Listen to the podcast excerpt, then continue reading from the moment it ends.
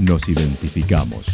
977 La Señal FM. Valle de Calamuchita, Córdoba, Argentina.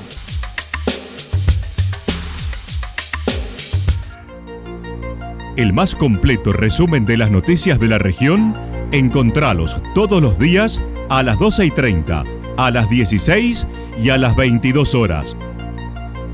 Panorama de Noticias. Por la 977, la señal FM nos identifica también con las noticias.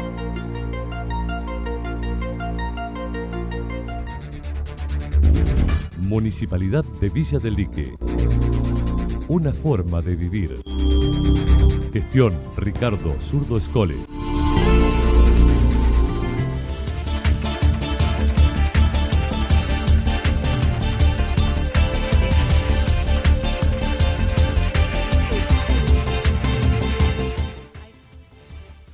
A esta hora hacemos un repaso por la información regional a través de los títulos. Villa General Belgrano busca desalentar el turismo estudiantil mediante ordenanza.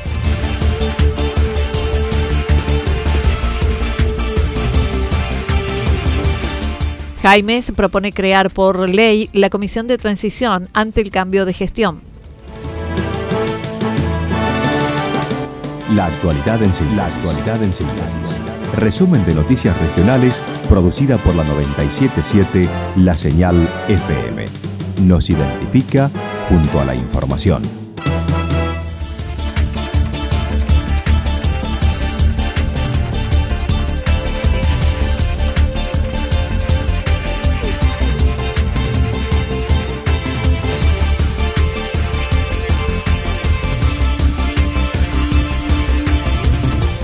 Villa General Belgrano busca desalentar el turismo estudiantil mediante ordenanza. El Consejo Deliberante de Villa General Belgrano se encuentra debatiendo en torno a la reglamentación del turismo estudiantil, ya que hace una semana llegó el proyecto elevado por el Ejecutivo, se debatió en el recinto y se decidió pasarlo a comisión, invitando a organismos involucrados como AJAP y Centro de Comercio.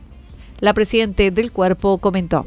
Una sesión ordinaria, eh, decidimos pasarlo a comisión por una cuestión de eh, que los concejales puedan estudiar una semana más el proyecto, asesorarse, averiguar en otras localidades, que es lo que normalmente tiene el trabajo el concejal, ¿no? Cuando llega un proyecto, estudiarlo un poco. Se hizo el trabajo de comisión este miércoles pasado y eh, hemos invitado a dos instituciones muy importantes de nuestro pueblo, que es la Asociación Hoteleras y el Centro de Comercio si bien esta ordenanza graba con una tasa a la hotelería, también queríamos ver la visión que tenía el centro de comercio. Eh, bueno, este trabajo de comisión que duró cuatro horas y media, eh, fue o sea, fue bastante largo, pero fue muy productivo, porque la JAB planteó su opinión, que básicamente tienen una mirada muy similar al eh, ejecutivo de nuestro pueblo. Se entiende por turismo estudiantil lo que incorpora el último grado de la primaria y los últimos años de la secundaria, dejando de lado el turismo, el turismo juvenil, aclaró Sandra Villafañe. El Consejo decidió aprobar en primera lectura y por unanimidad el proyecto y ahora se debe convocar a audiencia pública y posterior segunda lectura, ya que están estableciendo nuevos gravámenes lo que sucederá el 30 de junio y posterior segunda lectura. Nos constituimos, se dio la primera lectura a este proyecto y la aprobación. Como es una ordenanza que graba un, una tasa, necesita por la ley 8102, que ya dice los municipios, necesita doble lecturas con una diferencia entre cada una de 15 días y en el medio tenemos que hacer una audiencia pública, claro. porque estamos creando una tasa. Esa audiencia pública quedó fijada para el 30 de junio a las 19 horas en Casa del Bicentenario, en la primera que vamos a volver a hacer presencial, porque las otras audiencias públicas durante la pandemia la habíamos hecho por la plataforma de Zoom, así que va a ser la primera audiencia pública presencial. Y ahí también el concejal receta, escucha a la Secretaría de Turismo, van a estar asociaciones de nuevos de comercio hotelera seguramente presente, y a partir de ahí se le da la segunda lectura, que con todo lo que uno escucha como concejal, por ahí se hay que darle una vueltita de rosca a la ordenanza, se le hace y se vuelve a ingresar al recinto. Admitió con esta ordenanza se busca desalentar el turismo estudiantil para la villa. Esta ordenanza establece cuatro puntos fundamentales. Registro de prestadores. En segundo lugar, los hoteleros no podrán alojar otro tipo de turismo si tienen grupos estudiantiles en simultáneo. En tercer lugar, los alumnos deberán ser acompañados por guías locales. Y en cuarto lugar, se establece un fondo de garantía de 6 mil pesos por noche por chico, que luego se devuelve si no se produjeron inconvenientes. Y se establece una tasa de que paga el hotelero de 3 mil pesos por noche por chico no reembolsable. La concejal se mostró satisfecho con el paraguas que se abre ante la, que la situación se instale. Em, estamos contentos primero de haber llegado a esta unanimidad porque el Ejecutivo, una propuesta que surge del Ejecutivo con cierta preocupación, es abrir un paraguas a algo que después, a ver, a veces eh, tienen que esperar que pase algo para tomar decisiones. En este caso estamos eh, adelantándonos un poco para después no, no tener que salir a reglamentar algo que ya es más difícil una vez que esté instalado. Y fue una decisión del Ejecutivo de decir, bueno, lo subimos al Consejo con este. Y después el Consejo Deliberante hace su trabajo de eh, poder estudiar la ordenanza y, bueno, en este caso, aprobarla eh, por unanimidad. No siempre cuestiones que vienen del Ejecutivo se logrado llegar a una, una, unanimidad. Por otra parte, se encuentra en trabajo de secretaría un proyecto de ordenanza cuya inquietud surgió del Centro Renacer, en el que los establecimientos gastronómicos deban contar con una carta inclusiva mediante pictogramas para aquellos que tienen dificultades varias en expresiones o visuales.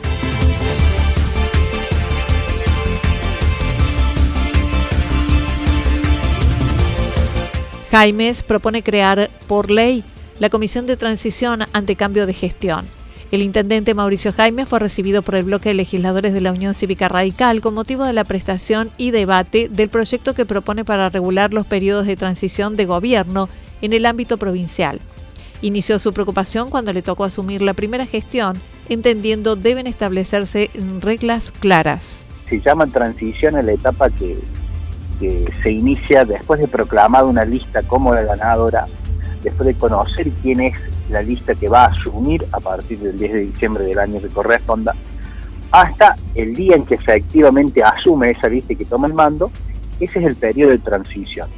Decíamos nosotros, bueno, entre ese periodo de transición, cuando ya se proclama una lista ganadora, hasta que asumen, deben establecerse reglas claras para que sigan tanto la gestión saliente como la entrante y que el día 10 de diciembre la gestión que asuma no tenga que iniciar todo desde cero, eh, enterarse de las cuestiones que hacen el funcionamiento del municipio también desde ese día recién, que abrís un cajón y te encontrás con una sorpresa, abrís otro y te encontrás con otra, que ese día recién te den la llave del municipio, ¿no? A eso me, me refiero, nos referimos cuando hablamos de la necesidad de regular el periodo de transición. Este proyecto está en el tratamiento del Consejo Deliberante de la Cruz, pero además propone que sea incorporado por ley a todos los municipios y comunas de la provincia, como para el gobierno provincial. Mauricio Jaimes expresó debería formarse una comisión con funcionarios de las dos partes para brindar y recibir información de la gestión. Entonces, funcionarios de las dos partes que estén en esa mesa encargados de buscar información, eh, relevar el patrimonio, los recursos disponibles, los programas que se vienen desarrollando, en qué estado están, qué programas hay en carpeta, cuáles son los recursos con los que se cuenta, cada una de las áreas del gobierno. Y después obviamente a eso también que el, objetivo principal es que la gestión entrante tenga esa información, pero también que la ciudadanía lo sepa y para eso hacer un informe área por área, en el área de salud, en el área de, infraestructura, del corralón municipal, en el área administrativa, deporte, turismo, bueno, en cada una de las áreas hacer un informe bien, bien, bien pormenorizado de, de, la situación en la que se encuentra esa área puntual dentro del municipio. En la legislatura se reunió con legisladores del bloque de la Unión Cívica Radical para comentar el proyecto.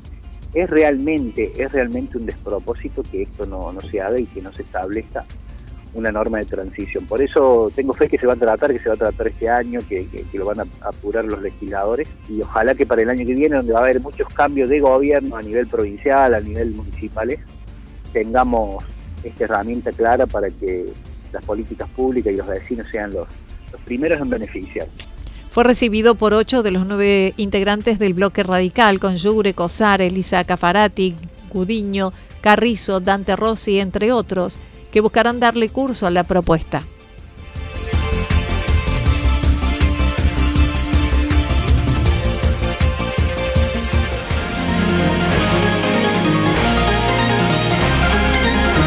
Toda la información regional actualizada día tras día. Usted puede repasarla durante toda la jornada en www.fm977.com.ar. La señal FM nos identifica también en Internet.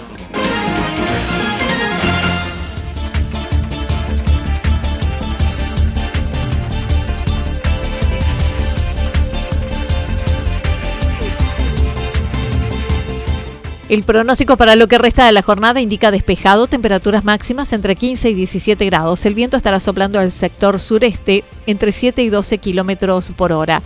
Para mañana sábado, parcialmente nublado, temperaturas máximas entre 19 y 21 grados, mínimas entre 1 y 3 grados. El viento estará soplando durante toda la jornada del sector norte, con probables ráfagas, sobre todo en la tarde, de entre 42 y 50 kilómetros por hora.